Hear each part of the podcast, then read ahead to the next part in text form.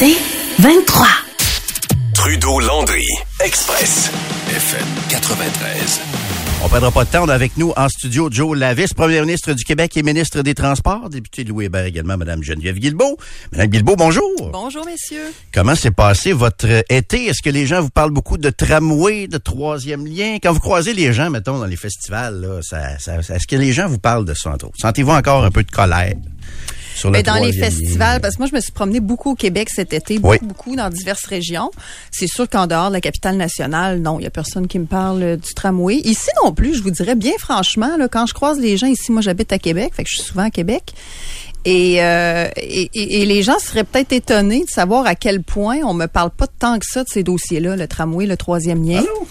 Je vois passer des messages sur les réseaux sociaux plus, mais dans la vraie vie, au contact du vrai monde, je vous dis pas que ça arrive jamais, là, mais en général, c'est des messages plus généraux, tu sais, de- d'appréciation. Euh, merci, Monsieur Legault. Euh, Peut-être que les gens qui m'aiment pas viennent pas me parler aussi, puis ils l'écrivent sur les réseaux sociaux. Tu sais, je suis pas en train de dire qu'il y a pas des gens insatisfaits, C'est la même tout, chose là. avec les animateurs de radio, ça. Hein? Mais C'est ben, pareil. Ils c'est n'aiment pas te ça. le dire en personne. Non. C'est peut-être ça, tu sais, c'est- c'est- c'est- c'est c'est plus difficile de le dire en personne que de l'écrire sur internet. Il y a peut-être ça. Bref, ça s'est euh, très Mais- bien passé. Oui, très bel été au Québec. Mais la période, euh, un bel été, ben, en, en termes de température, ça a été un, un peu ordinaire, sauf que euh, les citoyens de la rive sud, dans une certaine euh, euh, portion aussi, les euh, citoyens de la rive nord ont eu un été assez cauchemardesque sur euh, sur les routes, là. sur la 20. La 20. Moi, je disais à la blague, si j'avais résumé une partie de mon été, ça a été faire du parking ça à 20. C'était très, très, très difficile.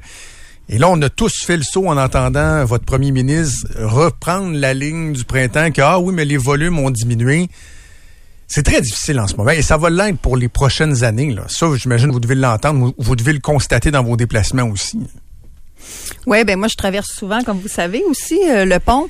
Honnêtement, moi, euh, peut-être à cause des heures où je traverse, mais à date, j'ai été assez chanceuse, mais souvent, je dirais, je traversais vers la rive sud et je voyais le line-up de voitures Ouais. en provenance de la rive sud pour aller prendre le pont, en particulier des périodes comme le festival d'été. ou- Puis il y a eu des travaux aussi, il y a des travaux euh, sur le pont, il y a des travaux sur Champlain qui font qu'en sortant du pont sur la rive nord aussi, il y a des détours, il y a le chantier du réaménagement de la tête des ponts qui est concomitant à celui des travaux préparatoires du tramway sur Laurier. Il y a toutes sortes de choses. Là, on va fermer deux fins de semaine. On a, on a, euh, c'est bientôt ou c'était la fin de semaine dernière semaine pour, euh, c'est ça pour le pont Rizy euh, sur la rive sud. Alors, on a dû faire une fermeture. Il y aura une autre fin de semaine aussi en septembre. C'est sûr que l'été, c'est difficile partout. Mais souvent à Montréal, à Montréal aussi, il y a des, euh, il y a des bons line-up de voitures.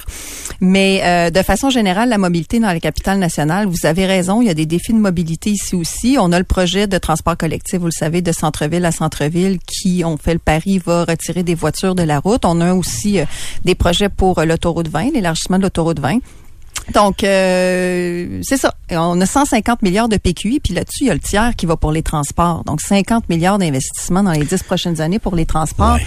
De l'argent, on en met, mais il y a beaucoup de, de- de choses à faire partout dans toutes les régions. Mais on peut tous s'entendre sur une chose ce midi? Euh, c'est que les chiffres que vous avez cités pour justifier l'abandon du lien autoroutier, le troisième lien autoroutier, ça tient plus aujourd'hui. Là.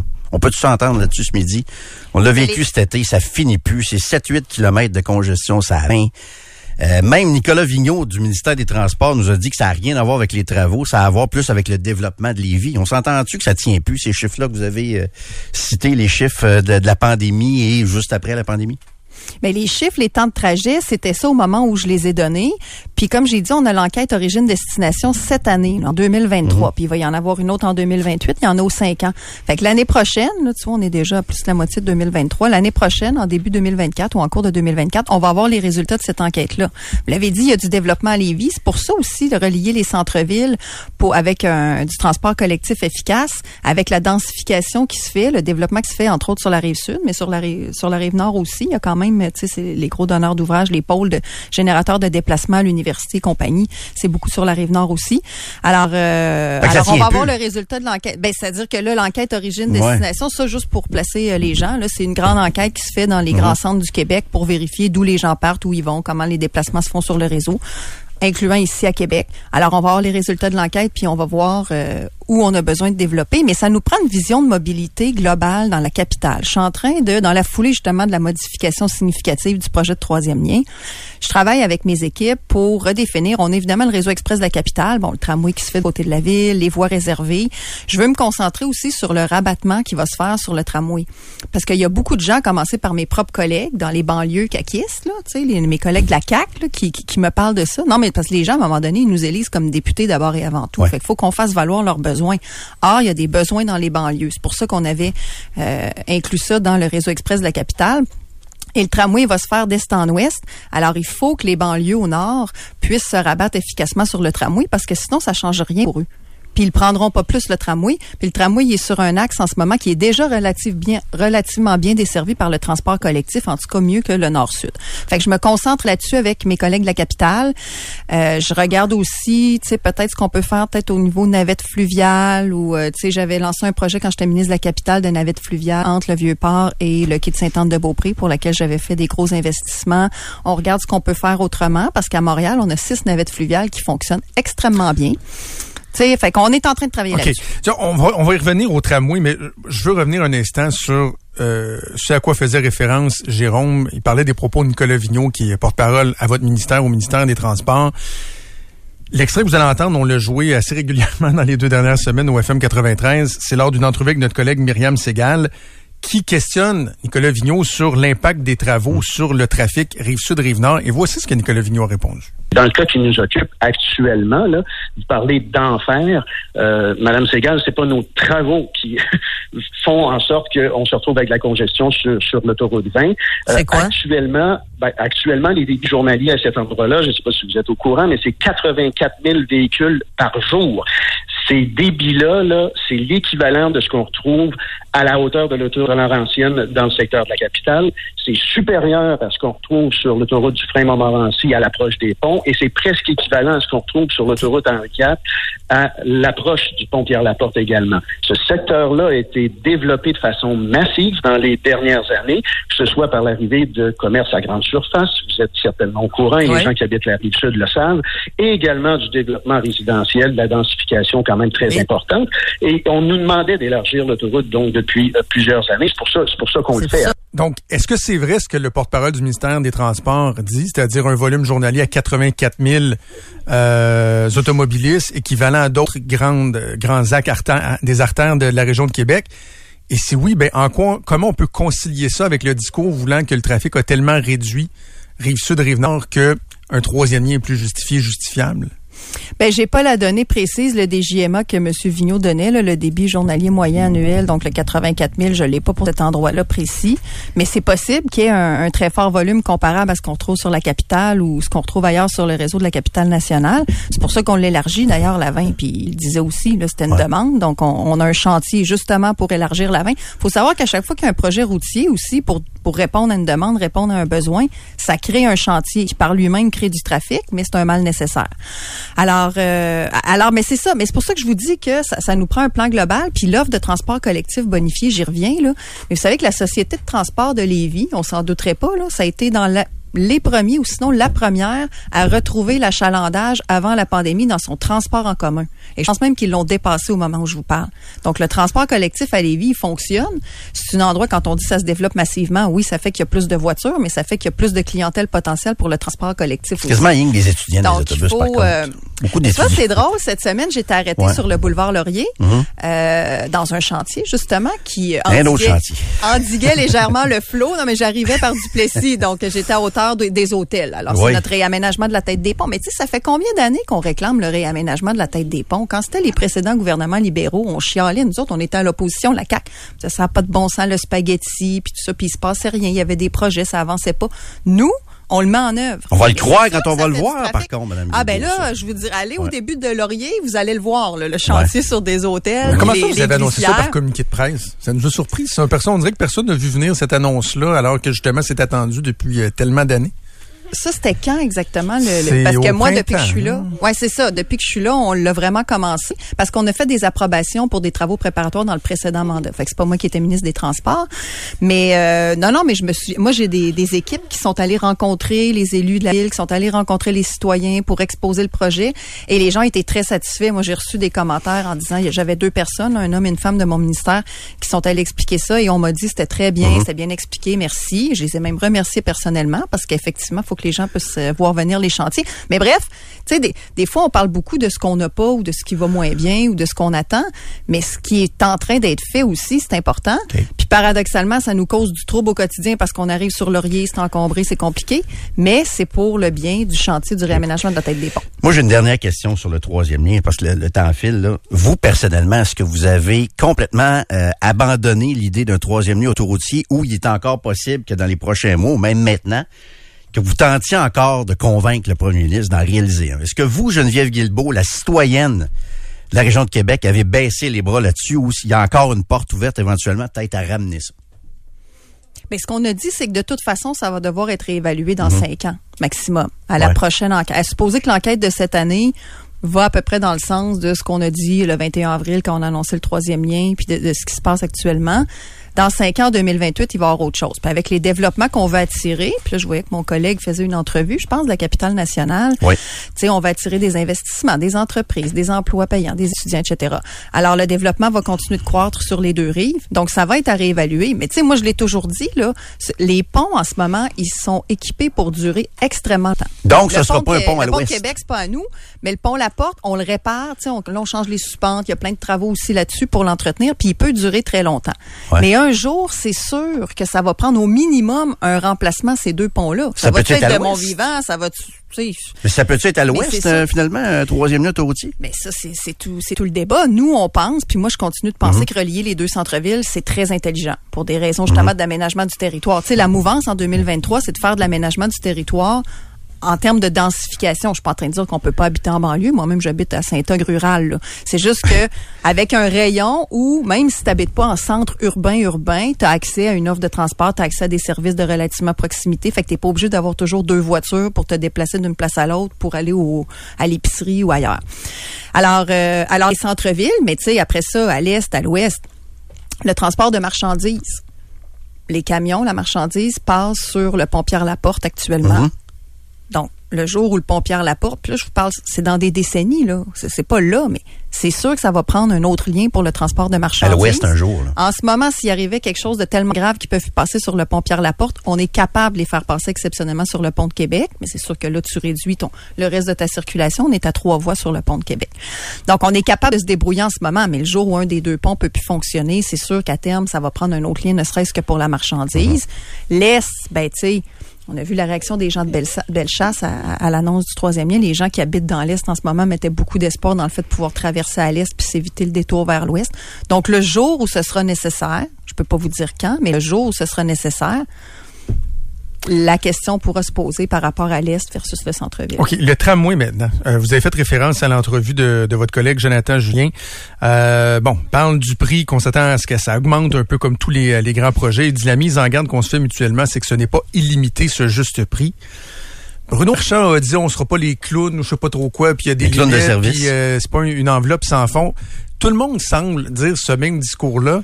Mais elle est où la limite? Est-ce qu'on la connaît, la limite? Est-ce que vous, vous avez un chiffre en tête? Est-ce que, tu à 10 milliards là, au lieu de 4 milliards, est-ce qu'il y en a une limite? Parce qu'on l'évoque, mais personne ne sait elle est où finalement. Ouais, ben s'il y en a une limite, c'est sûr. Là, euh, on peut pas payer n'importe quoi, n'importe quel prix. Par contre, le tramway, par rapport à, d'autres projets qui, eux, sont encore très embryonnaires ou théoriques, le tramway, est déjà en travaux. Il y a déjà des travaux préparatoires qui ont été autorisés. Je parlais tantôt là, de différents chantiers. Il y a déjà de l'argent qui a été dépensé aussi pour ces travaux préparatoires-là, pour l'élaboration du dossier d'affaires qui m'a été déposé euh, euh, officieusement cet été. C'est pas la version finale, mais on a déjà reçu des documents cet été. Alors, euh, et j'entends comme vous ce discours-là. La réalité dans le tramway, il faut bien se rappeler on, était parti d'un concept où le partage des coûts devait se faire à 50 pour le gouvernement du Québec, 40 pour le fédéral et 10 pour la ville. Donc, quel que soit le prix final, nous, on s'attend au minimum à ce que chacun des partenaires respecte cette proportion-là, puis qu'elle soit transposée dans le coût final du tramway. Ça peut pas être juste le gouvernement du Québec qui suit puis qui se trouve à éponger. Mais le fédéral s'est engagé. Euh... Ben le fédéral s'est engagé. On va avoir des discussions avec eux, mais si le coût, puis là c'est pour ça, c'est que là on parle toujours sur des, des chiffres hypothétiques. Moi je pense pas que c'est à moi à faire des mises à jour sur parce le tramway. Ouais, c'est ça. Je vous... Il est rendu à combien? Parce que ça nous regarde. Je veux dire, c'est notre argent. À votre connaissance, c'est rendu à combien le tramway? Mais je peux pas parler de ces choses-là parce Le que les chiffres sont Avez-vous le officieux. chiffre? Mais les chiffres sont officieux. La réalité, puis monsieur, c'est parce que je veux pas Mhm. parler pour lui. C'est vraiment lui qui pilote la ville, puis l'autonomie municipale, ça vaut en toutes circonstances. Mais euh, mais la déposition de l'offre euh, finale euh, de, de, de, de bref. Les, les Vous le savez, mais vous pouvez informations le financières finales vont être disponibles plus tard cet automne. Et là, ce sera à M. Marchand d'administrer ses Mais communications. vous l'avez-vous présentement, le chiffre en date d'aujourd'hui, du Ben, 25 ben, août? pas, il il a pas été déposé. OK. Vous l'avez pas. eux, la ville, ils parlent avec. Mais vous l'avez-vous à votre bureau, ce chiffre-là? Le coût actuel, là, en date d'aujourd'hui? Ben, qui est pas le, le coût final, parce que le coût final, il En existe date encore, il Non, va être ben non, déposé on en va octobre. savoir à la fin, de toute Exact. façon aussi. Mais l'avez-vous en date d'aujourd'hui, ce, ce coût-là, sur votre bureau? Ben, moi, j'ai reçu des informations. J'ai reçu une version préliminaire du dossier d'affaires cet été. On le 3 va-tu, euh, excusez l'expression, on va-tu capoter? On va-tu pogner deux minutes quand on va voir le coût? Ou, euh? Mais faut être, faut, faut être conscient que tous les projets d'infrastructure augmentent de coût. Oui. C'est la même chose pour tous mes projets dans la métropole et c'est la même chose pour bien d'autres projets, le logement, les écoles, les maisons des aînés, etc. Et vous faites le saut quand vous l'avez vu? saturation du marché à l'international. Alors, on n'a pas le gros bout du bâton quand on est le plus gros donneur d'ouvrage au Québec, Mais comme c'est vous, le cas de mon ministère. vous, quand vous avez vu le chiffre récemment, le plus récent chiffre, comment vous avez réagi? Si on compare au pont de l'île aux Tourtes, maintenant, Ouais. qui était 60 Très, euh, de plus. rationnel. euh, ben c'est ça, je vous dis. Là. Moi, j'ai beaucoup de gros projets d'envergure Ouais. qui coûtent cher, mais c'est la réalité. Si on les fait pas, je veux dire, le pont de l'île aux Tourtes, excellent exemple, je peux pas ne pas le faire. Imaginez les gens de, de Vaudreuil. Euh, alors, c'est ça. Donc, M. Monsieur Marchand va faire sa mise à jour Oui. euh, en temps et lieu. Vous allez laisser mais, ça, nous mais rappelons-nous, non, mais moi, ce que je trouve important, puis j'en parle souvent avec mon collègue Jonathan Julien, faut bien ramener le fait que ce projet-là, il y a trois partenaires financiers et il faut que tout le monde fasse sa part, quel que soit le coût final, notamment le gouvernement fédéral. Puis, tu sais, si chacun se cherche un autre, tu sais, si chacun essaie de mettre ça sur la faute de l'autre qui veut pas payer, ça fonctionne pas comme ça, là. C'est une entente à trois. Alors, il faut que les trois partenaires soient au rendez-vous. Puis c'est un projet important pour les trois paliers de gouvernement. Alors là, puis j'ai un nouveau ministre des Transports, moi, québécois. Alors, après les vacances, Pablo Rodriguez, Rodriguez. je vais le rencontrer. J'ai beaucoup de sujets avec lui, Mhm. vous vous en doutez. Mais est-ce que le projet. Celui-là va en faire partie. Est-ce que le projet pourrait être revu? Euh, trajet euh, rétréci. euh, est-ce qu'il pourrait y avoir une façon de revoir les coûts? Est-ce que soit le gouvernement ou la, ville pourra en venir à la conclusion que au lieu de 19, quelques kilomètres, je pense, on va faire euh, 14 kilomètres ou ça va être vraiment essayer de contrôler les coûts à l'intérieur du projet actuel, du projet existant? Mais honnêtement, je serais plus à l'aise que vous posiez cette question-là à M. Marchand. Je pense que c'est à lui de, de, de faire les commentaires sur ses idées sur le projet. C'est un projet piloté par la Ville de Québec. Donc, vous payez 60 Mais on est un partenaire, ben normalement 50, c'est ça mon 50. point depuis tantôt. fait que euh, 50 qui est déjà beaucoup effectivement. là. Mais nous autres, c'est même 100 nous autres, les contribuables, c'est 100 Fait que ça change pas grand-chose pour nous. Vous comprenez? Nous autres, on paye 100% de la facture. C'est pour ça qu'on se pose ces questions-là, justement. là. Ben, je suis d'accord, mais il faut les poser à Monsieur Marchand. Parce que, tu sais, moi, si je gérais un projet puis quelqu'un d'autre vient commenter sur mon projet, mais, tu sais, c'est une, une excellente question à lui poser. Moi, je l'entends dire d'une part que ça se fera pas à n'importe quel prix, mais d'autre part que ça va se faire. Ouais. Alors, comment il va concilier ça? Puis, puis on va en discuter avec lui. C'est pour ça que je préfère en discuter avec lui aussi en privé avant qu'on qu'on commande trop en public. Mais ça nous prend un projet de transport structurant dans la capitale. Ça, je pense qu'on est tous d'accord là-dessus. On peut pas en faire juste à Montréal. Casse-croûte de Neuville. On dira ce qu'on voudra, là. C'était un des sujets qui a fait le plus jaser à Québec cet été, le casse-croûte. Y allez-vous de temps en temps au casse-croûte à Neuville, là, où le monsieur euh, a des problèmes de stationnement? Ben, je là, pense de pas que je sois allée, non, dans les dernières années, parce que moi, j'ai mon casse-croûte chez Micheline. Dans Ah, chez Micheline, la poutine sauce barbecue. 138, coin, est excellente. euh, pub pour mon casse-croûte chez Micheline, mais c'est une, c'est une institution chez Micheline. C'est clair, c'est clair. Non, je suis allé encore la semaine passée, mais pour ce qui est du casse-croûte de Neuville, euh, c'est la 132 qui passe là, puis là, il y a une chicane entre les voisins et ce monsieur-là. Ça se passe entre autres au conseil de ville, mais à ma connaissance, la 132, c'est une route euh, provinciale. Êtes-vous au courant de ce dossier-là? Avez-vous le goût de vous en mêler? Vous pensez quoi de ça, cette situation-là sur les stationnements et les citoyens qui sont pas contents? Puis le commerçant qui, lui, voit grossir son commerce puis qui est bien content d'avoir des clients. Ouais, j'ai suivi ça depuis que j'ai vu, j'ai vu ça apparaître dans les médias. Honnêtement, j'étais pas au courant de cette situation-là avant, et j'ai vu l'évolution des points de vue des deux parties. Là, donc les gens qui trouvent que c'est pas sécuritaire, puis qu'il y a des enjeux avec le fait qu'il y a de plus en plus de gens qui se stationnent autour, et d'autre part le propriétaire qui est effectivement lui il y a une business qui roule, puis il se dit il faut bien que les gens puissent se stationner. Donc ce qu'on a fait, puis j'ai vu dans les derniers jours euh, qu'il existerait peut-être un rapport là, à la ville, la ville. En fait, nous le ministère avons pris le pari de dire faut assurer d'abord et avant tout la sécurité. Puis ça c'est toujours C'est toujours le premier critère. S'il semble y avoir un enjeu de sécurité, ben nous, on intervient pour s'assurer que la sécurité euh, est maintenue. Donc, on a mis des interdictions de stationnement aux endroits qui nous paraissaient problématiques. Or, j'ai vu dans les, journaux, dans les derniers jours, à un moment donné, qu'il existerait un rapport à la ville euh, qui serait en contradiction ou en tout cas qui remettrait en question certains des gestes du, du- de mon ministère. Alors là, j'ai demandé à mon ministère qu'on demande à voir ce rapport. Premièrement, est-ce qu'il existe? Deuxièmement, euh, de, le, de le voir puis de, de, de s'ajuster en conséquence s'il y a lieu. Fait qu'on en est là, on attend le rapport. Vous avez présenté cette semaine votre plan d'action pour euh, améliorer la sécurité routière, 27 mesures bien accueillies, très bien accueillies même euh, dans, dans l'ensemble. Je voulais vous entendre sur l'enjeu euh, de, des excès de vitesse sur, euh, sur nos routes. Bon, le nombre de décès qui a augmenté, tout ça. Et Jérôme, puis moi, je nous écoutais dans les derniers jours, puis je me disais, mon Dieu, on a presque un, un discours contradictoire parce que toutes les mesures que vous avez annoncées sur les zones scolaires, par exemple, et tout ça, moi, je mettrais des radars photo dans toutes les zones scolaires, je serais intraitable. Triplons les, les, les amendes. Par contre, sur la vitesse, par exemple, sur les autoroutes, moi, je suis de ceux depuis plusieurs années qui disent arrêtons d'être hypocrites puis de mettre la limite à 100 puis tolérer à 120 puis mettons la limite à 120 puis les gens euh, vont, vont se gouverner en conséquence. Est-ce qu'on erre en disant ça? C'est-à-dire que lorsqu'on parle d'excès de vitesse, le problème n'est pas nécessairement sur les, les, grands axes routiers, la 20, la 40 versus le réseau municipal, les zones scolaires, etc.? Ben, je dis pas qu'il n'y a pas d'enjeu sur les autoroutes euh, à haute vitesse, mais l'enjeu principal, puis si vous regardez mon mon euh, mon plan d'action, puis il fait suite au bilan de la SAC, des chiffres de 2022, augmentation des décès de piétons, entre autres, puis beaucoup les personnes âgées qui, euh, qui, qui sont décédées. Donc, on parle des clientèles vulnérables. Moi, c'est vraiment ça qui est en filigrane de mon plan. Quand on regarde les mesures, il y a beaucoup de choses en zone scolaire. Vous parliez des zones scolaires, puis effectivement, je connais personne qui pourrait être contre le fait d'être plus sévère en zone scolaire. Mais paradoxalement, il y en a des gens qui vont vite en zone scolaire. Puis ces gens-là, ils ont pas, ils ont probablement des enfants, donc qui sont allés à l'école ou qui vont y aller Oui, un jour. c'est à travers leurs propres pareil. enfants, souvent. Ouais. Mais c'est ça qui est spécial. Puis quand on dit, on, on trouve qu'il y a trop de voitures autour de nos écoles, c'est stressant, nos enfants, il y a trop de voitures qui vont trop vite. Souvent, nous, comme parents, puis je me mets là-dedans, moi, ma fille commence la maternelle, ma fille qui est ici à côté d'ailleurs, commence la maternelle la semaine prochaine. et, et donc, je, vais, j'aurai pas le choix des fois d'aller la reconduire en voiture. Et là, je vais me dire, je participe au problème du volume de voitures. Elle a-tu un prof euh, dans son école? c'est une prise de conscience aussi. Oui, elle a, Oui? euh, elle a un prof, oui, Public ou privé? public. Puis elle a un prof de, de, de confirmé. Excusez, ça m'est venu comme ça. Oui. vous remarquez, bonne question. J'ai pas son nom, mais je, oui, je sais que c'est euh, Madame. euh, bon, on va aller la rencontrer OK, lundi prochain. OK, OK, OK, Alors, OK. bien hâte d'aller euh, la rencontrer. Bonne nouvelle, bonne nouvelle. Donc, euh, c'est ça. Alors oui, fait que donc des fois nous on fait en fait on fait tous partie du problème. Tous ceux qui détiennent un permis de conduire, on fait partie du problème à divers degrés parce que euh, la manière dont on se comporte et on a tous une responsabilité. Les piétons ont une responsabilité, les cyclistes une responsabilité.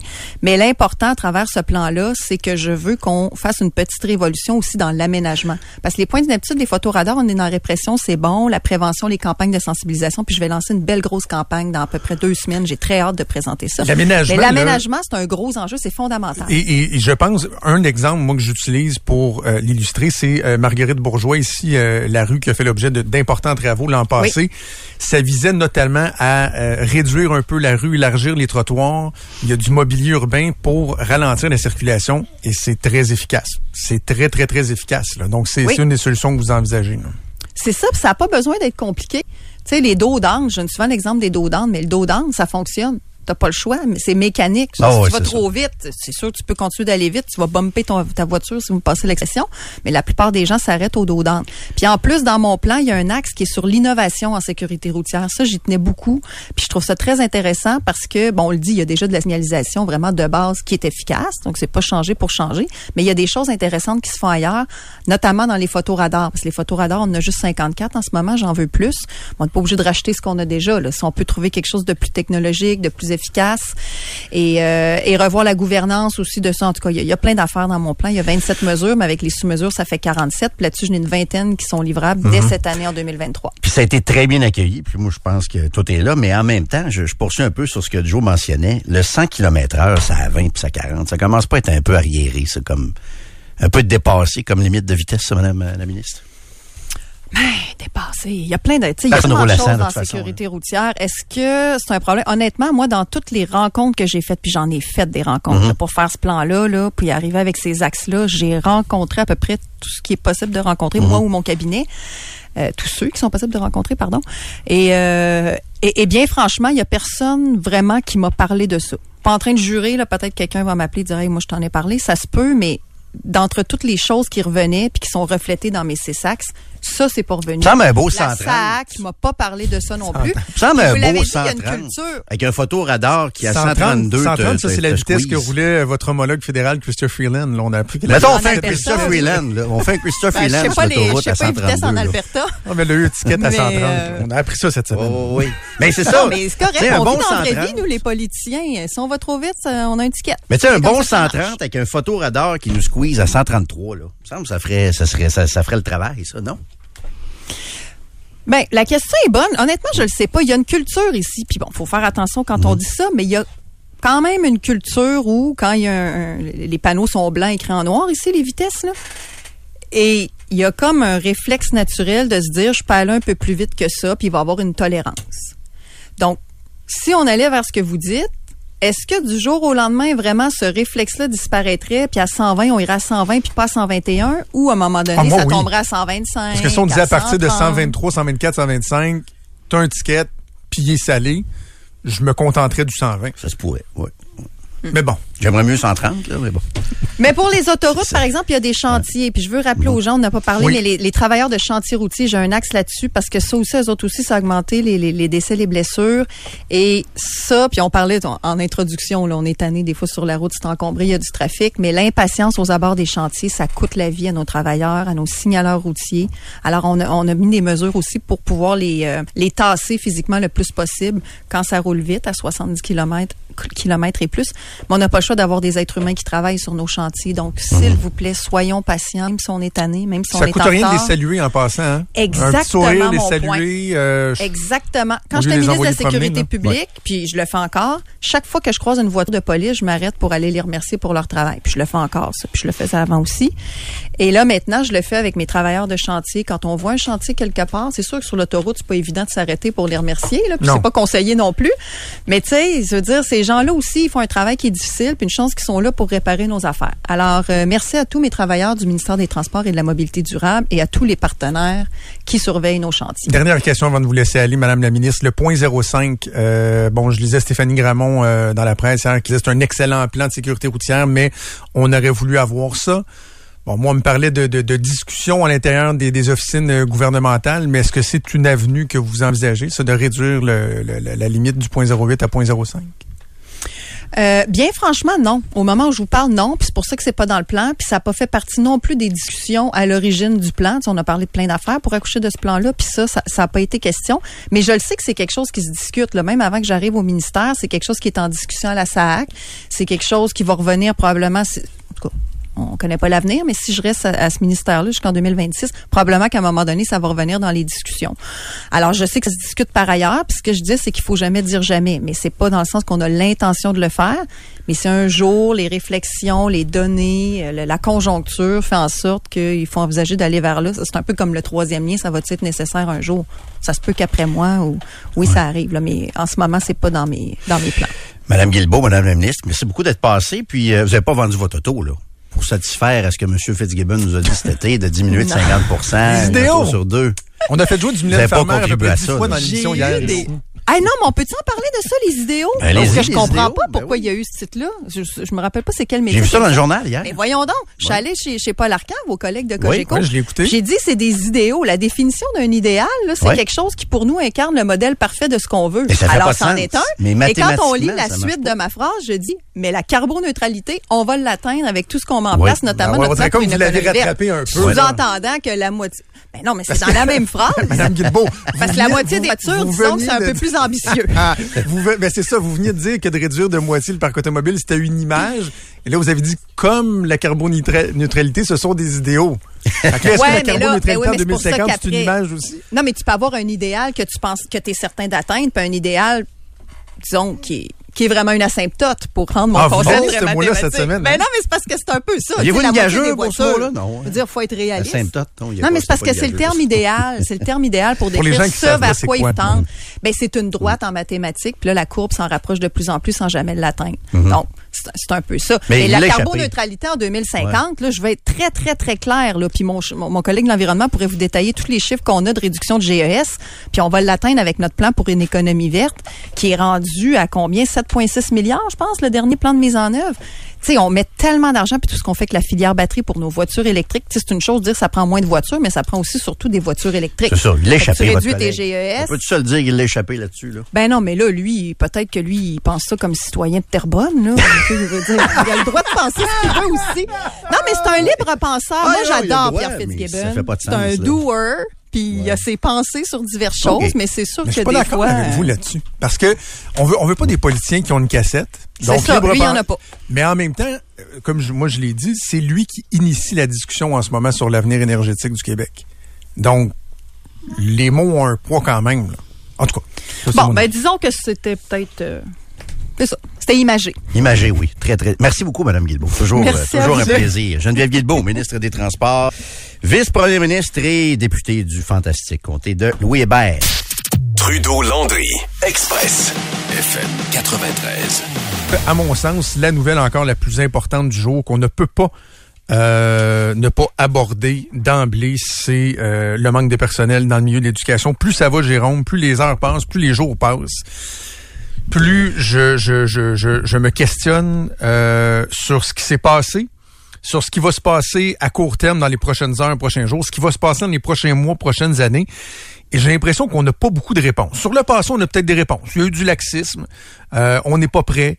Euh, de plus, écoute, moi, j'ai été en 2018 quand la CAC a été élue. J'étais de ceux qui disaient les maternelles 4 ans, là. Je comprends l'objectif. Je pense que c'est une bonne chose. Tant mieux si les parents ont des choix.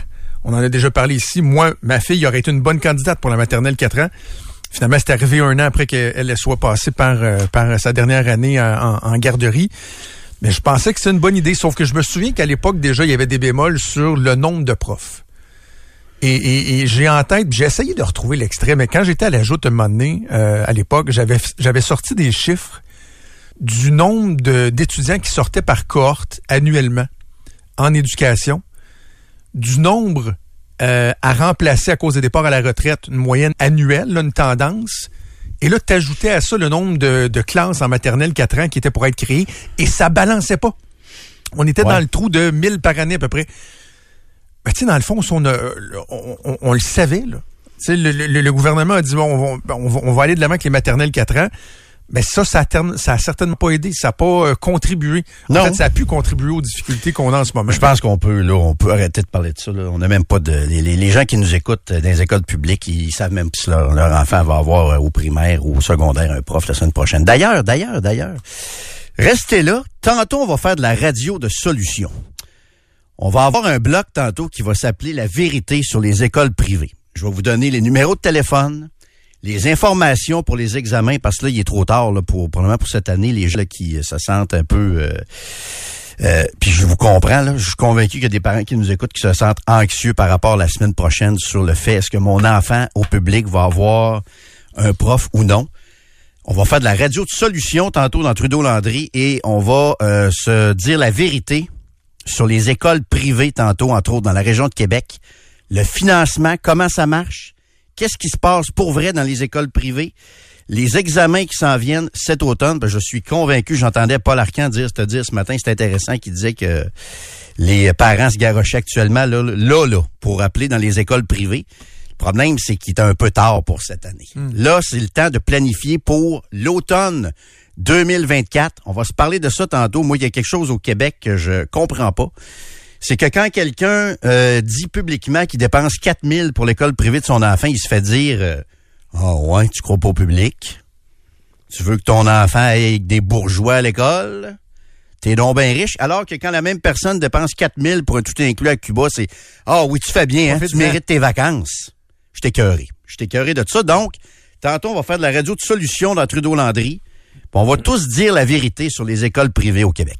Moi, je veux pas, je veux pas vider le système public. on a besoin d'avoir les deux. C'est pas vrai que tout le monde peut étudier. Euh, on n'aurait pas la capacité de toute façon d'accueillir euh, tous les élèves euh, au, privé. Sauf que il y, a un constat qui est qui implacable. Et c'est de ça dont Paul Arcan et moi on parlait ce matin.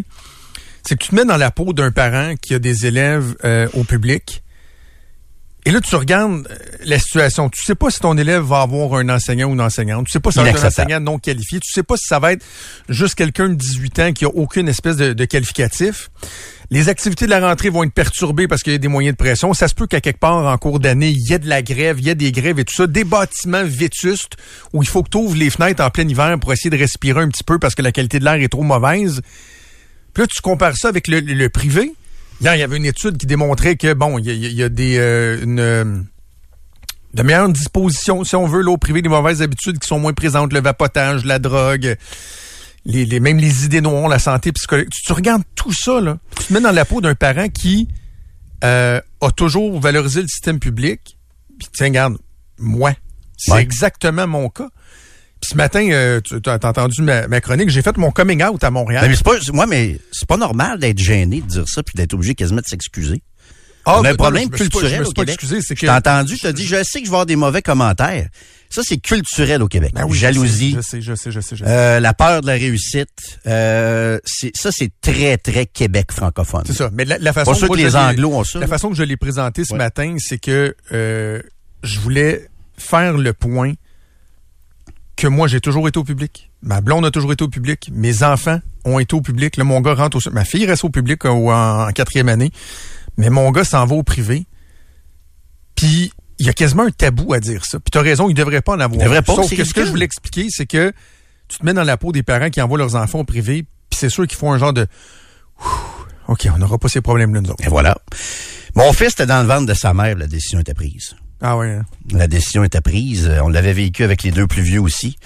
Mais bref, on va on va jaser de ça euh, de ça tantôt. Je suis tanné de cette mentalité là. On va se parler entre autres des programmes d'aide financière entre autres au collège de Lévis, un endroit que je connais très bien, il y en a ailleurs aussi. Il y a du primaire aussi privé à Québec de très très haute qualité, il faut se parler de ça tantôt. Donc, le fait que c'est pas vrai que c'est euh, inaccessible pour la grande majorité euh, privée. OK, parfait. Ben, hâte de t'entendre. L'autre point, euh, je sais que Sylvain euh, a repris ça aussi dans, dans, son émission, mais plus je pense à ça, plus euh, j'ai des craintes ou des questionnements. Et le but, c'est pas d'être d'être alarmiste. J'ai soulevé un point ce matin au 98.5. Je, Paul Arcan a posé ensuite la question à Bernard Drinville. Et je pense qu'on doit se questionner sur l'enjeu de sécurité par rapport à la situation actuelle. J'en ai parlé ce matin, mais ça faisait déjà une couple de jours que j'en parlais. Puis là, je me disais, ah, je veux pas avoir l'air du gars qui est alarmiste, puis qui ajoute des, des épouvantails. Puis... Sauf que j'ai décidé d'en parler. Pourquoi aujourd'hui? Parce que dans le journal ce matin, il y a un excellent texte euh, du bureau d'enquête sur euh, un rapport qui a été fait par le ministère de l'Éducation qui démontre que dans les programmes euh, scolaires sportifs, il y a de sérieuses lacunes dans la vérification des antécédents des entraîneurs. Tout ça découle d'un incident euh, qui a éclaté au grand jour au mois de novembre dernier, là, des joueuses de basketball féminin qui ont euh, dénoncé de l'abus physique, du harcèlement psychologique, etc. par un ancien entraîneur, Danny Vincent. Là, il y a des enquêtes. Tout ça, là, t'apprends qu'à un moment donné, il y avait déjà eu des soupçons de visionnement de pornographie juvénile envers cette personne-là, etc., etc.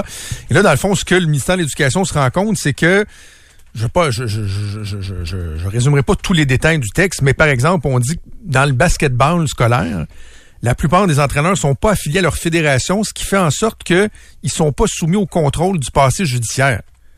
Ce qui est complètement fou. Alors là, tu regardes cette problématique-là, qui est très ciblée dans le, le, le, le, milieu du sport scolaire, et tu te dis, OK, là, il y a 8500 enseignants non qualifiés pour la majorité à trouver d'ici les quatre prochains jours. Puis là, Bernard Drinville, il dit, ah, là, les chiffres que je vous donne aujourd'hui sont plus vrais aujourd'hui parce que dans certains endroits, là, ils en ont bouqué 200 dans les 24 dernières heures. Puis là, tu dis, OK, mais le processus de vérification des antécédents, euh, comment pouvez-vous nous garantir qu'il est fait de façon adéquate? J'ai posé la question au cabinet. Le ministre s'est fait poser la question ce matin, puis ils nous ont dit, ah, les centres de services scolaires sont responsables de ça, l'inquiétez-vous pas J'ai fouillé dans ma mémoire, Jérôme. Ouais. Je sais pas toi, mais moi, le, le- le hasard a fait que dans, dans mon parcours professionnel, j'en compte cinq fois où j'ai eu des enquêtes de sécurité. Quand j'avais 19 ans, puis que j'ai euh, j'ai eu la formation pour être agent au point de fouille à l'aéroport de, de Dorval, l'aéroport Pérélia Trudeau. Quand j'ai travaillé pour Jean Lapierre au ministère des Transports fédéral, vu que c'est un ministère sensible, fallait faire une enquête. Quand j'étais aux Jeux olympiques de, de Vancouver avec le, le premier Charret.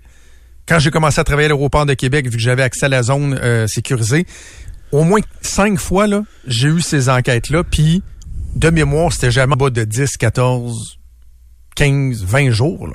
Ah, OK. Parce que moi, j'ai été euh, enquêté pour le hockey quand j'étais gérant euh, avec le hockey mineur de Sainte-Foy. Puis ça m'apparaissait comme une procédure relativement simple. Tu sais, les fouilles d'antécédents, puis tout ça. Je, je, mais je sais pas le nombre de jours que ça prenait. OK. En tout cas, moi, été, par- euh, de mémoire, avant d'avoir le, le Ouais. clearance, là, ça prenait au moins une dizaine de jours. C'est pas de OK. suite. Donc là, est-ce que vraiment on a la certitude qu'il y a 8000 personnes là, qui, euh, Mm-hmm. avec les ressources qu'ils ont dans les centres de services scolaires, vont faire l'objet de, de, de, de- d'enquêtes de sécurité approfondies, etc. Puis, quand je dis je veux pas être alarmiste, c'est que là, je, pourrais dire, là, on est en train de laisser entrer le loup dans Ouais. la bergerie, puis alerte aux pédos. Mais je, je- pensez pas juste à, à la pédophilie, là, à des gens qui ont des, an- des en matière, je sais pas moi, de violence, de fraude, de, de trafic de drogue, de... Tu sais, je suis pas en train de dire qu'on va en laisser entrer à la pochetée, sauf que je peux pas faire autrement que euh, de faire le constat qu'on on- on se met à risque.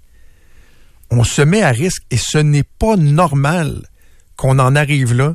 Je reprendrai pas mon discours sur le fait que c'est anormal que le ministère euh, ait ces chiffres-là de façon aussi tardive, mais il y a quelque chose qui cloche dans le système. Au-delà de la disponibilité même, là, le problème même, la façon de gérer le problème, à la petite semaine, à la petite journée, épouvantable. ça n'a aucun sens. Épouvantable. À la petite semaine, c'est en plein ça. Là, c'est le cas de le dire. Quand on dit à la petite semaine, là, c'est vrai. Là. Ah oui. À une semaine, on se réveille qu'il manque 8000 profs. Dernier élément que je veux te soumettre là-dessus. Euh, je pense même qu'hier, on avait fait jouer l'extrait, mais ça m'a pas, ça m'a- si j'ai pas accroché là-dessus, c'est en, en lisant un article du Devoir ce matin que je me suis dit, ben voyons donc. Ben non, on peut pas, on peut pas accepter ça. Le Devoir qui citait un extrait du point de presse du premier ministre Legault hier. On vous en a fait entendre des, des extraits. On va écouter l'extrait de façon très concise. Je vais vous parler de ce que nous ne pouvons pas accepter collectivement dans ce que le premier ministre a dit. de façon générale, comme je le disais, un peu partout dans le monde, on a un défi qui fait qu'il y a des inquiétudes. On fait notre possible euh, pour donner la meilleure éducation compte tenu du nombre d'enseignants qu'on a. Non, non, non. On fait notre possible. Au Québec, quand on parle de nos jeunes, de l'importance d'avoir un enseignant ou une enseignante qualifiée, on fait notre possible. Moi, je peux pas accepter ça. Puis c'est peut-être pas les, peut-être que c'est pas, peut-être que le premier a mal choisi ses mots, mais c'est un premier ministre qui, j'ai tendance à le croire. Là, il parle souvent de ses enfants, l'éducation pour lui c'est important. Je crois qu'il est sincère quand il dit Mais ça. on fait notre possible. Tu, peux-tu accepter ça, toi? Comme, comme Non. citoyen, là? Sauf quand j'écoutais, euh, j'écoutais Bernard Drinville hier avec Anne-Marie Dussault. là. Vous allez me dire, il n'y a pas le choix d'être réaliste avec 8000 enseignants qui manquent, mais ce que j'ai aimé, c'est pas de bullshit. Il était assis avec Anne-Marie Dussault hier, là.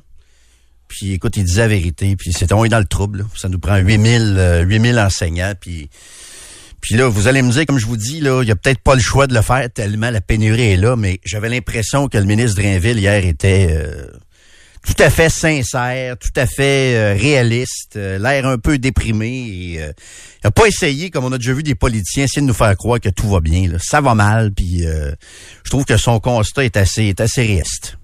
Oui, mais on fait quoi? Ouais. Ben, on fait quoi? c'est- pour ça que je vais vous donner. pour ça qu'on va faire de la Ouais, radio ça de solution tantôt. privé, Jérôme, là. non, mais pour votre enfant, à court terme, il existe des solutions. Et pourquoi j'insiste là-dessus? C'est qu'en santé, on n'a pas le choix. En éducation, on l'a. Donc, faut que ce soit examiné. Il faut que ce soit étudié parce que là, d'un côté, il y a les grandes tendances, les grands débats politiques, les grands débats d'orientation. Mais il y a aussi votre enfant. Votre enfant qui sait même pas s'il va avoir un prof dans le réseau public la semaine prochaine. Tu sais, on peut parler de politique, tout ça, c'est intéressant. Mais votre enfant, dans la vraie vie, là, au-delà des grands débats, des grandes orientations, faut qu'il y ait un prof la semaine prochaine, faut qu'il y ait un prof l'an prochain aussi. là. Puis il y en a des solutions. C'est ça qu'on va faire de la radio de solutions. Non, mais garde. À court terme. Mhm. au- autant que le privé, ça peut être bien. C'est pas vrai que c'est Ouais. la solution. Co- collectivement, au Québec, on peut pas se dire, ah, il n'y a pas de prof, on va tout aller au Non, privé. mais c'est une pas- alternative qui existe. Ça. Ben, tant on peut mieux, mais ça va prendre contre les syndicats tant qu'on veut. Puis les politiciens peuvent poser des gestes. Mais sur le court terme, on est chanceux en éducation, on a un choix. Puis vous avez raison en passant les auditeurs. Hein? On devrait appeler ça des écoles semi-privées parce que c'est financé à Mhm. 70% par l'État. Donc, c'est c'est c'est c'est c'est une vraie alternative qui existe. Puis on peut parler de débat politique jusqu'à 6 heures. Ça me dérange pas, j'aime ça aussi. Mais il y a aussi à court terme, pour votre enfant, votre vie à vous autres, puis l'avenir de votre enfant, des, des alternatives. Mais je parle pas de politique. là. Je, je, je parle pas de jeu de Oh, mais politique. on peut en Depuis parler de tantôt, politique, je, non, mais je parle pas de politique. Je demande, je parle, j'ai aucunement Oui. parlé de politique.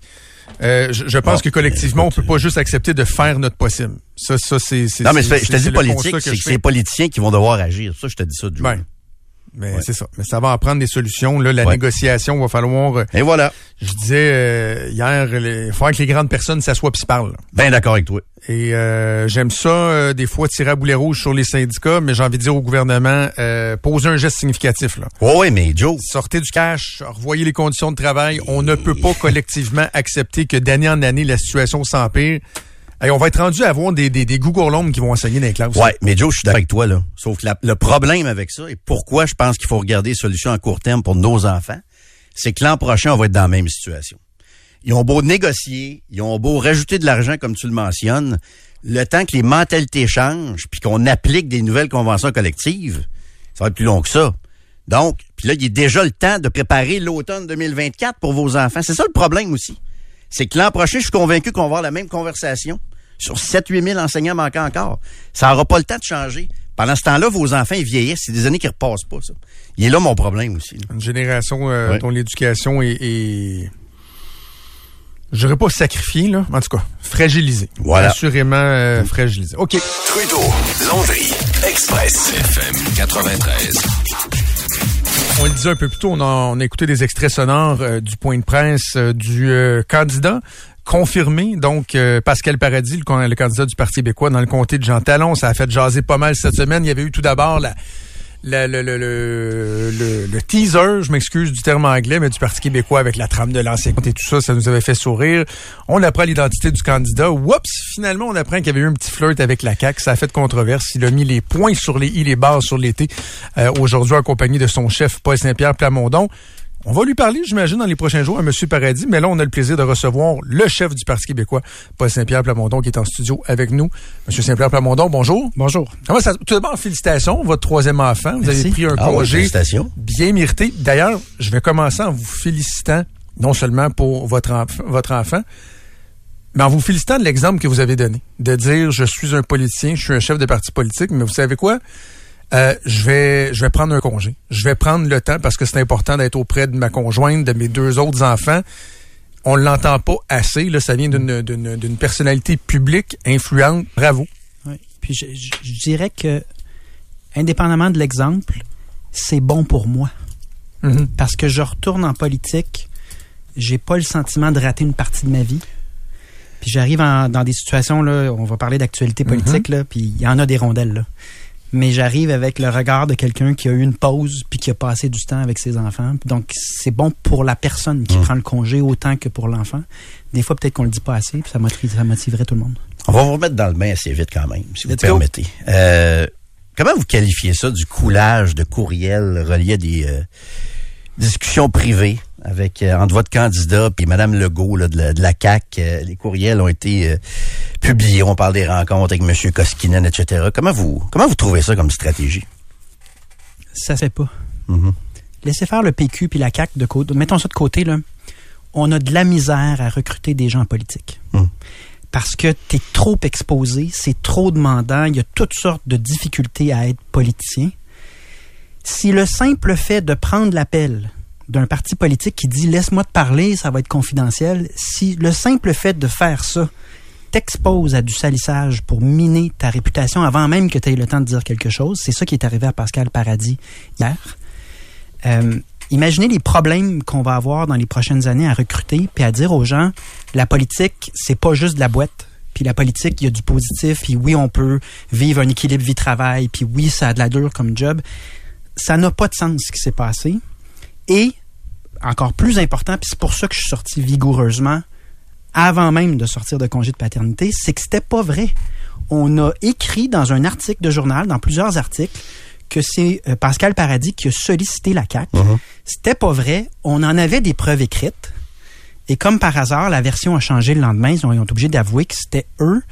Donc, c'est le genre de manœuvre qui est pas bonne pour la politique, tant sur le plan du recrutement que pour les pauvres auditeurs qui nous entendent en ce moment puis qui sont pris avec ce genre d'histoire-là, qui est pas intéressante. C'est pas intéressant. mais ça, on, on peut se questionner sur euh, la façon de faire, de, de couler des courriels. C'est pas la première fois que ça arrive. D'autres partis l'ont déjà fait aussi. Mhm.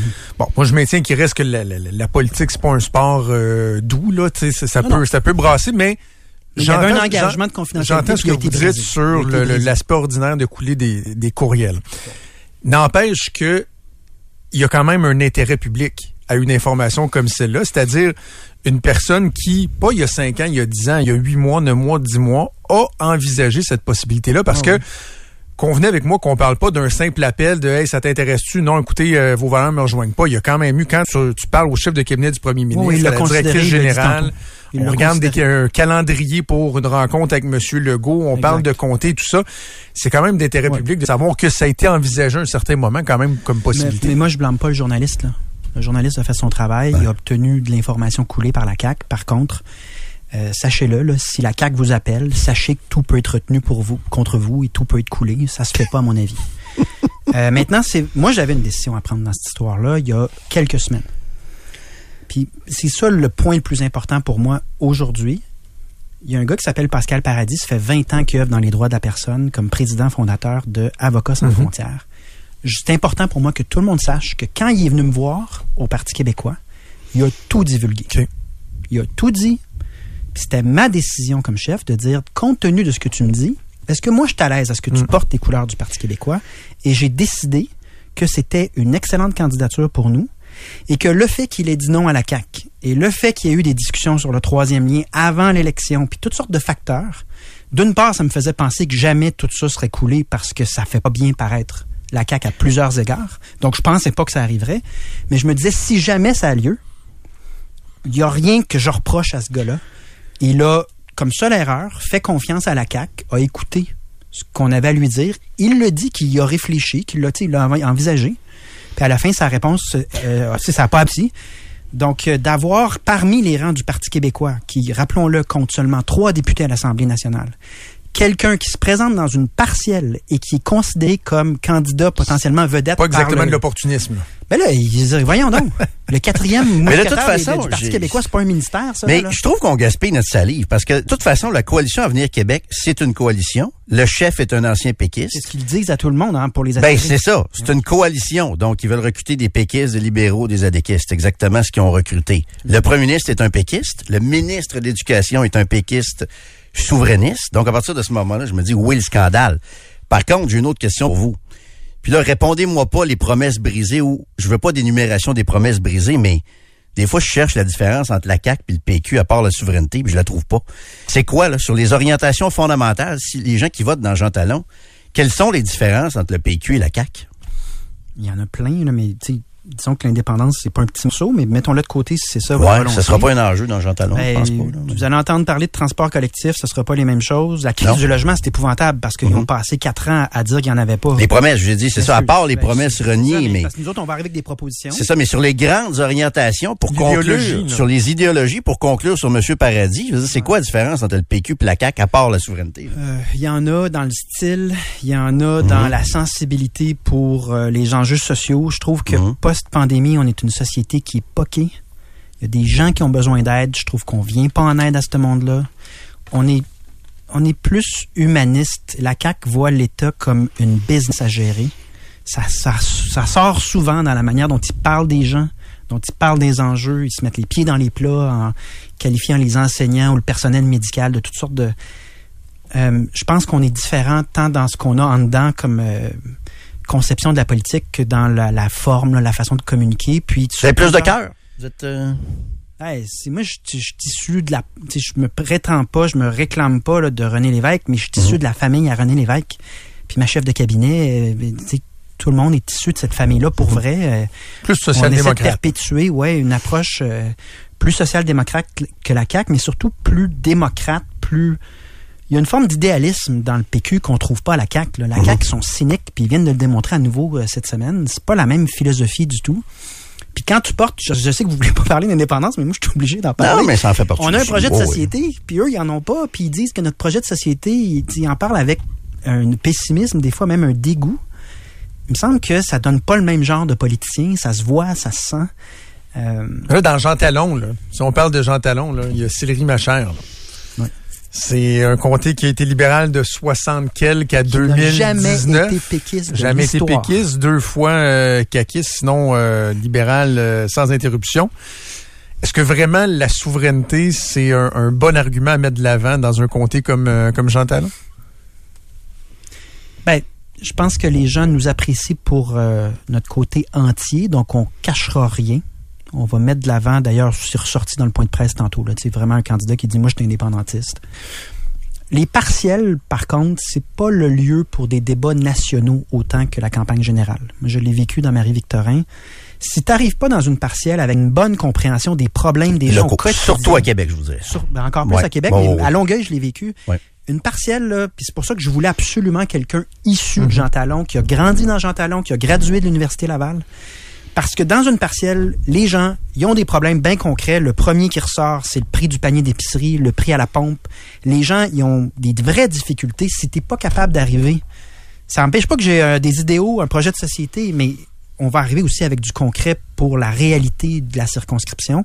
C'est pour ça que ça me prenait, puis je voulais un euh, citoyen de longue date dans Jean Talon, quelqu'un qui a vraiment passé toute sa vie là et qui connaît ces enjeux-là. Bon, mais vous allez me trouver gossant, mais à ce moment-là, je vous écoute depuis tantôt. C'est quoi la différence entre vous et Québec solidaire? Vous êtes plus social-démocrate. La vous êtes- gauche radicale, il l'a dit, notre C'est une candidat. gang de communistes, ça, Québec solidaire. non, mais la- Hein? C'est super intéressant ce qui s'est passé Ouais. tantôt. Si vous avez le, vous avez peut-être pas le temps là, mais dans un des segments, le candidat du Parti québécois dit moi je suis issu d'un milieu quand même très à gauche, celui des droits de la personne, mais j'ai toujours été critique des dérives idéologiques Hmm. de la gauche radicale, Ouais. puis j'ai été pas mal le seul à tenir mon bout. Puis il y a plein de déclarations publiques pour le prouver. Et pour moi, ben, c'est vraiment dans le sillon péquiste, une affirmation comme celle-là. On n'est pas des idéologues au Parti québécois. On a un projet de société, certes, mais il y a eu plusieurs dérives idéologiques, à gauche comme à droite. Puis oh, là, on a un candidat qui dit, moi, j'ai passé ma vie à se- me tenir loin de tout ce qui est euh, idéologie euh, et extrême. Dans- sais, je vous écoute dans le fond, puis euh, il y a une remontée, là, on va se le dire, là, spectaculaire du Parti québécois dans, dans les intentions de vote. Ce sera tout un test dans Jean Talon de voir si ça se concrétise, mais vous êtes à peu près le seul parti en ce moment qui peut aller piger dans plus qu'un lunch. là. C'est-à-dire les électeurs caquistes qui sont déçus, des anciens souverainistes qui rentrent au bercail. Ouais. Et des gens aussi qui ont été sensibles, sympathiques à Québec solidaire, mais qui peuvent commencer à être ou qui commencent à être découragés par euh, cette tendance à tomber dans l'extrémisme euh, de gauche et qui veulent quelque chose qui va qui va être un peu plus euh, nuancé. Là. Donc il, y a beaucoup de tal propice pour vous dans le fond en ce moment. Il y a deux facteurs qui jouent dans Jean Talon, de ce que j'entends.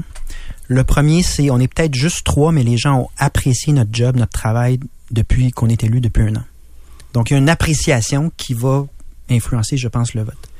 Mais il y a bel et bien, comme deuxième facteur, le fait que plusieurs personnes, à juste titre, ont le sentiment de s'être fait flouer par la CAQ. Et donc, on a des témoignages de gens qui disent J'ai jamais voté PQ de ma vie, je suis un libéral, mais vous avez mon vote, puis on va vous envoyer une quatrième personne, parce que c'est pas vrai que la CAQ va rentrer. Donc, il y a de ça dans Jean À cause du troisième lien, à cause de... Bon, cause promesse brisée, ben, comme on c'est- disait tantôt. C'est, hein. par- c'est dans tous les sujets, là, mais on se le fait dire. tu sais, Je veux dire, c'est- donc, il y, a- y y de tout ça qui joue en même temps. Mhm. Euh, puis nous, ben, c'est certain que très pratico-pratique, obtenir une quatrième personne de qualité dans notre équipe, alors qu'on doit répondre de toutes les questions d'actualité Ouais. à tous les jours. Alors, on, on est juste trois, là. Ça va faire une différence immense. On aurait dû vous poser la question en premier parce que ça fait peut-être un peu bizarre. là. Pourquoi c'est vous et non votre candidat qui était... On vous aime beaucoup, M. Saint-Pierre Plamondon, mais pourquoi c'est vous qui êtes assis devant nous cet après-midi plutôt que M. Picard, qu'on a entendu quand même tantôt en conférence de presse, euh, M. Paradis. Ben, vous l'avez entendu pendant 45 minutes. Et c'est son baptême de la politique. Oui. Moi, j'ai passé toute la journée avec lui. C'est pas la façon idéale de démarrer en politique. On est pas si pire que ça, on est pas si méchant que ça, nous Non, autres ici, que Trudeau je- c'est que c'était, c'était une façon de le miner, ce qui est arrivé hier. Puis personnellement, les gens qui ne... Tu sais, moi, je suis le chef du Parti québécois depuis trois ans. là, J'en ai mangé des taloches. Je suis habitué. Mais quand quelqu'un fait le saut en politique, puis se rend compte que la politique, ça peut être ça, j'ai décidé de prendre sur moi un certain nombre d'entrevues.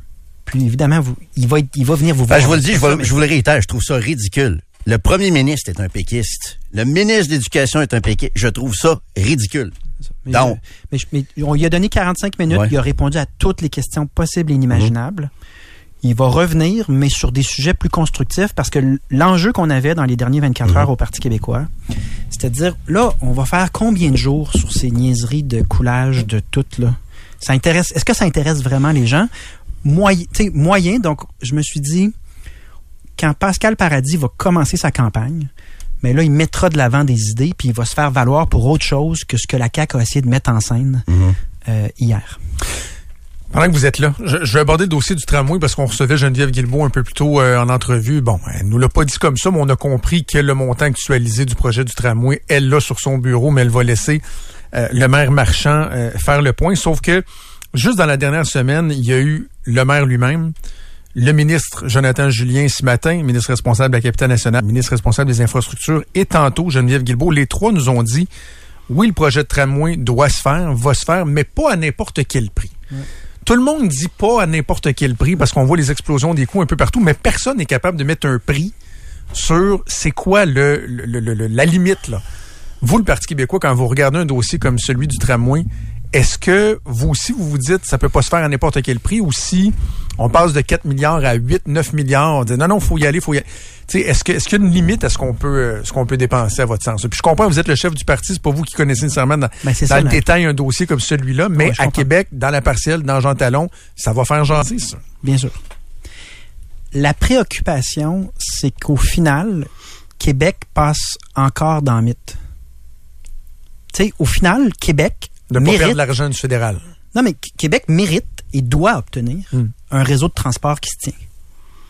Puis pour moi, Québec est une future capitale internationale d'un pays. Il faut structurer Québec au même titre que d'autres villes. Québec doit avoir ce genre d'investissement-là. En effet, il semble y avoir anguille sous roche. J'ai entendu la même chose que vous. Qu'est-ce qu'ils ont entre les mains qui leur fait dire tout d'un coup qu'un projet confirmé et reconfirmé aurait... Ça inclut le maire. Ben, c'est- qui c'est- lui-même c'est- dit on sera pas les clowns, ça se fera pas n'importe C'est quel l'explosion des coûts, là. On se cachera pas, là. Mais c'est aussi le manque de concurrence. J'ai l'impression Ouais, que ce qui se passe à l'échelle mondiale, c'est quand on laisse, c'est comme le- la joute de Monopoly, là, quand on laisse quelques concurrents avaler toutes les compagnies, on se retrouve avec pas de concurrence, ce qui peut mener à de l'abus. Donc, moi, à ce stade-ci, j'aimerais savoir ce qu'il y a sur le bureau de Geneviève Gui- Guilbeault. On lui a demandé que- tantôt, elle n'a pas répondu. Elle- elle va devoir répondre. Puis à ce moment-là, mais ma préoccupation, puis je vous donne mon orientation à- en général avant de savoir exactement qu'est-ce qu'il y a dans- sur ce bureau-là, c'est que ça peut pas finir que on n'investit pas à Québec. Si c'est ça, il y a un problème. Et en donc, même temps, investir pour investir, moi, comme contribuable, j'aime pas ça. Je veux le meilleur projet, puis ce projet-là va traverser le comté de Jean Talon, justement. Ça va être l'enjeu. Beaucoup de monde, pas de bonne humeur sur le type de technologie, c'est-à-dire le tramway, euh, bon, en lien avec l'hiver, des gens encore qui réclament un métro léger. Est-ce que c'est-tu vraiment le bon projet? Au-delà de dépenser de l'argent puis de, de gérer des budgets, c'est- c'est-tu le bon projet? C'est ça que les gens se demandent? si jamais on obtient plus d'informations puis on conclut que c'est Mhm. pas le bon projet pour des éléments qui ressortent, moi je vous dis ma préoccupation c'est que je veux quand même que le bon projet atterrisse parce que Ouais. si c'est pour faire comme je viens de vivre dans l'est de Montréal, moi je suis député de Camille Lorrain dans Ouais. l'est. Ils l'ont promis la CAC qu'il y aurait un REM de l'est. Magie magie en plein milieu du mois de juillet pendant que les gens sont en vacances, qu'est-ce qu'ils ont dit? Ils ont dit "Oh, gros dépassement de coût, j'ai mal avalé mon café à matin de dire François Legault." Puis là il nous met en scène qu'il l'a pas vu venir et que finalement il y aura pas de REM Mhm. de l'est ce genre de tactique caquiste-là, je l'ai vu. Puis moi, je vous dis, ma vigilance va être sur le fait qu'on se serve pas d'un- d'une excuse pour finalement ne faire rien atterrir à Québec. Ce serait injuste. Puis ça représente pas où est rendu Québec comme ville, qui est une ville euh, qui, qui est en croissance. Vous en êtes où avec la souveraineté euh, au, euh, au PQ, là? Parce que c'est ce que... C'est rendu là, je sais pas encore euh, Ben oui, où est-ce que j'en rendu suis rendu. Ben, c'est parce que je suis découragé. Mais je vais vous dire pourquoi, c'est que moi, je suis très surpris de constater que Québec, le PQ est numéro un. Je, vous- cacherai pas. Je pensais qu'on avait tourné la page sur le PQ depuis euh, depuis longtemps à Québec. Puis c'est pas une maladie d'être péquiste en passant. Moi, moi aussi, là, j'ai voté PQ pour Lucien Bouchard et tout ça. Mais je pensais qu'on avait tourné la page. Fait que j'essaie d'expliquer un peu le regain de popularité du, du PQ. C'est peut-être la faiblesse des libéraux. C'est peut-être euh, QS qui est trop à gauche, etc., etc. Mais quelqu'un qui vote pour le PQ dans Jean Talon à l'élection, est-ce que c'est quelqu'un qui vote euh, pour la souveraineté? Puis je sais que c'est souvent de la protestation, tout ça, mais est-ce que un vote pour le PQ dans Jean Talon est un vote pour le pays aussi? Ben, c'est clairement un vote pour un indépendantiste qui vous dit qu'il rêve à ce que le Québec devienne un pays, puis qui veut poser des gestes en, en ce sens-là. J'ai pas les moyens pour faire des études avancées sur ce qui s'est passé à Québec. Mais tu sais, moi-même, euh, quand c'est arrivé, je pense qu'on s'est Ah parlé oui, on- même. on vous tu avait sais, reçu, oui. j'a- J'avais un regard. euh, même moi, j'étais étonné, mais est-ce que faute de moyens justement pour faire des études poussées, la conclusion est simple. C'est on va continuer à faire ce qu'on fait puis à être ce qu'on est. Puis on se posera pas plus de questions que ça. De la même manière que cette campagne-là dans Jean Talon, ben, vous allez retrouver des choses qu'on a déjà dit à la campagne de 2022. Puis on va faire certaines propositions nouvelles pour euh, parler d'enjeux qui sont proches des gens, mais Mais je on ne comprends, mais cachera pas. On est ce qu'on est. Puis mais- les gens nous apprécient pour ce qu'on est. euh, donc pourquoi on- je comprends. Pourquoi? Votre, euh, je veux dire, votre plan à partir de la prochaine élection, c'est-tu, mettons que vous prenez le, le pouvoir, c'est-tu de faire un référendum dans un premier mandat? On retourne-tu vers ça si on retourne vers le PQ aussi? un gouvernement du Parti québécois devant le recul évident du français, le recul de la culture québécoise, mais aussi le surtout le recul de nos intérêts économiques. Prenez là, dans la ville de Québec l'impact de devenir une capitale internationale puis d'accueillir 200 ambassades. Dans un premier mandat, va porter à fond de train le projet d'indépendance puis va chercher à le faire atterrir. Là. Je- je- Donc c'est ça qu'on est. Puis on a raison. Mhm. On a raison. Puis c'est c'est paradoxal. Puis je suis content d'habiter la région de Québec euh, au moins la moitié du temps. Parce que mon grand-père vient de Québec, j'en ai déjà parlé, mais Oui. j'ai des origines à Québec. Et la ville au Québec qui aurait le plus bénéficié en 95 d'un oui, c'est Québec. Parce que l'impact économique de rayonner partout dans le monde puis d'accueillir 200 ambassades, c'est fou l'impact que ça a, l'enrichissement Mais c'est nous qui avons dit non le plus fort dans les, les comtés francophones. là. Voilà. Ouais. Et donc, c'est un défi pour moi, mais c'est sûr que c'est pas en me cachant puis en tenant un discours différent à une place qu'à l'autre que je vais faire avancer Ouais. la cause que je porte. Donc, c'est ça. Puis, on a une campagne qu'on va mener de la même manière que ceux qui ont suivi la campagne 2022. Là. Attendez-vous à trouver le même style, puis euh, beaucoup des idées qui sont juste mieux euh, arrimées à la réalité précise de Jean Talon. Ça devrait être déclenché dans les prochains jours. On va suivre ça, puis on va recevoir euh, votre candidat Pascal Paradis avec beaucoup de plaisir. Monsieur Saint-Pierre Plamondon, merci d'être passé. Salut, Ça m'a fait merci. plaisir. Monsieur Saint-Pierre Plamondon, chef du Parti québécois.